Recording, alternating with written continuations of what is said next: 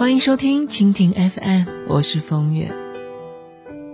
五月天有句歌词是“约你你又不来，来了你又不嗨”。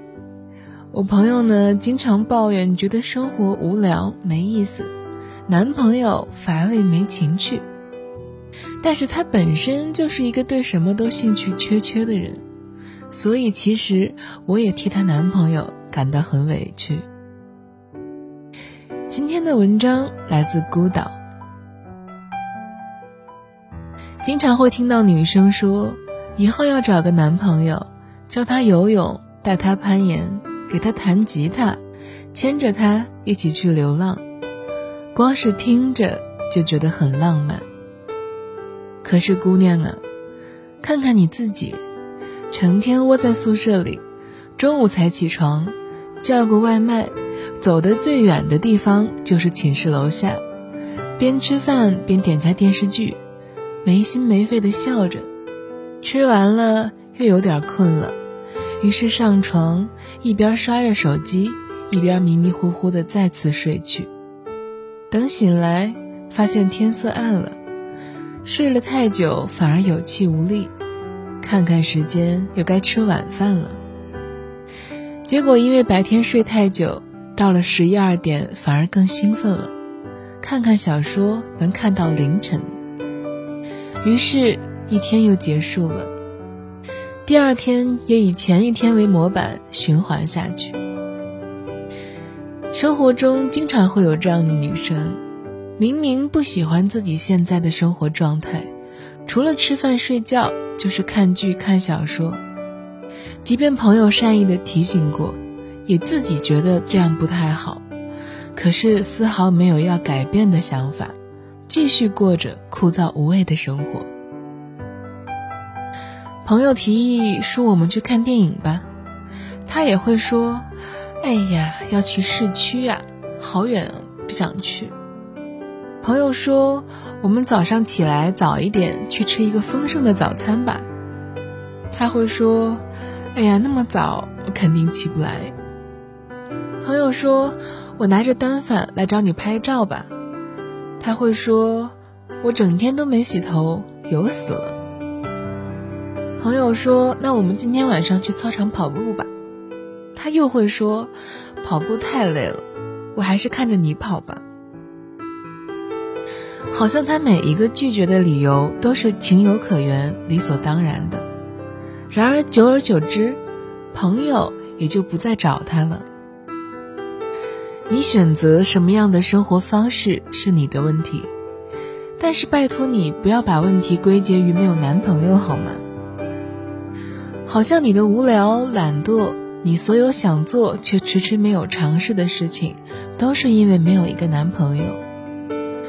男朋友又不是哆啦 A 梦，没有记忆面包，也掏不出任意门，抽屉里并没有藏着时光机。难道你以为有了男朋友就能解决所有的问题了，就能改变所有不满的现状了？首先，假设你的男朋友真的是一个生活丰富多彩、幽默有趣的人，他会打篮球，会游泳，喜欢健身。而且会弹钢琴，也会玩吉他，经常旅游，喜欢冒险和挑战。可是再有趣，也只是别人有趣，即便他是你的男朋友。记得高晓松在《如丧》里讲了个段子：很多女青年争先恐后、前赴后继地爬到会写诗、会作词的才子床上，可是她们往往忘了一个事实：知识。是不能通过性交传播的，丰富有意思的生活也不能通过谈恋爱来传播。当他喊你一起去游泳的时候，你只能说怎么办？我不会游泳。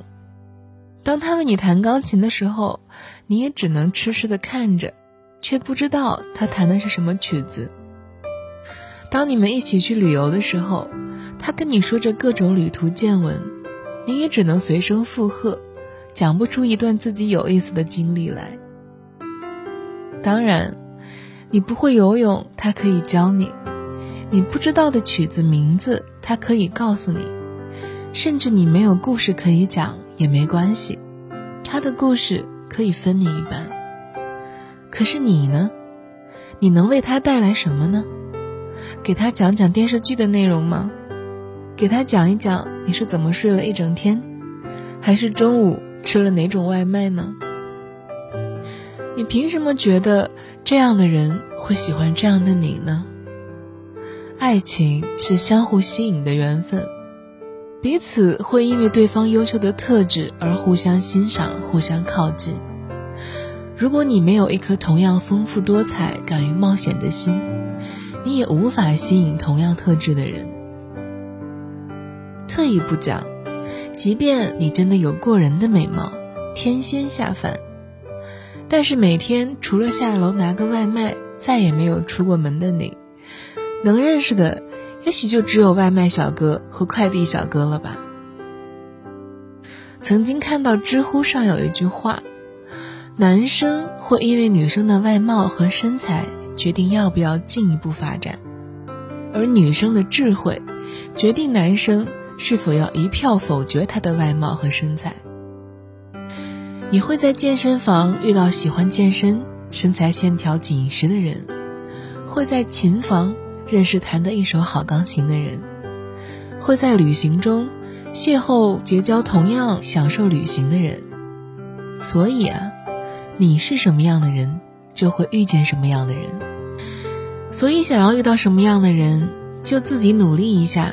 成为那样的人吧。如果不满意现在的自己，那么开始改变就好了。多读书，多看报，少吃零食，少睡觉。当你把自己变成一个生活丰富有意思的人，才会遇到同样有意思的人。你通过对方的眼睛看到不同的世界，对方也在你的眼中找到了另一片风景。最好的状态，无非是一拍即合，相见恨晚。